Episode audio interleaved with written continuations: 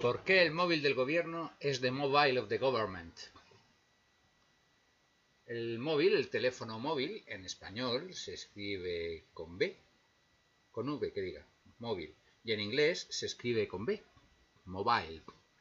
¿Y eso por qué es? En realidad tienen razón los ingleses.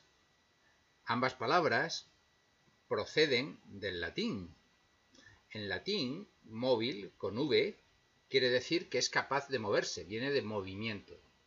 Pero sin embargo, ese móvil con B procedería de la misma palabra que da origen a la palabra mueble. Es decir, algo que puede trasladarse, algo que es portable. Pero como siempre, en cuanto vemos una palabra en inglés, pues la cogemos y la adaptamos rápidamente. Eh, malos traductores, gente que no sabe ni inglés ni español, la traduce por su sonido y se queda.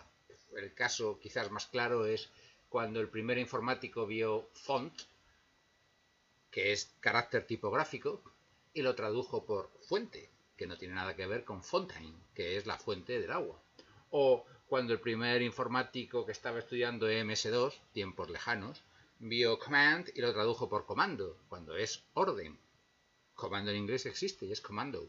Pero bueno, el caso es que vieron móvil y lo dejaron así, móvil con B, pues a la móvil como en español con V.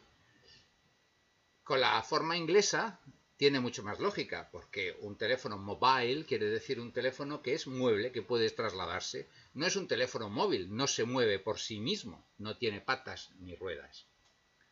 También mm, hay otra cosa parecida con el caso de gobierno.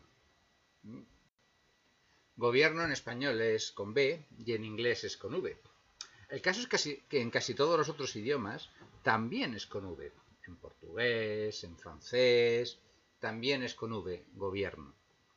Bueno, es que resulta que viene del latín gubernare, que significa manejar el timón de, de, una nave o llevar, manejar una nave. Es una idea figurada, ¿no? De gobernar un país es como llevar la nave del país. En inglés ese gubernari es con B.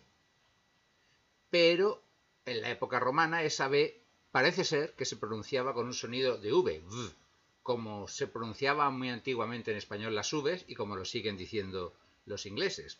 Es decir, antiguamente en español se decía vaso, vámonos, te veo. Y los ingleses lo siguen haciendo así.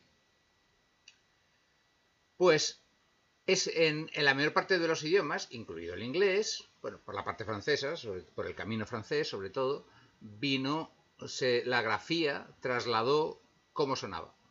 Y sin embargo en español lo dejamos con cómo se escribía y por tanto con B.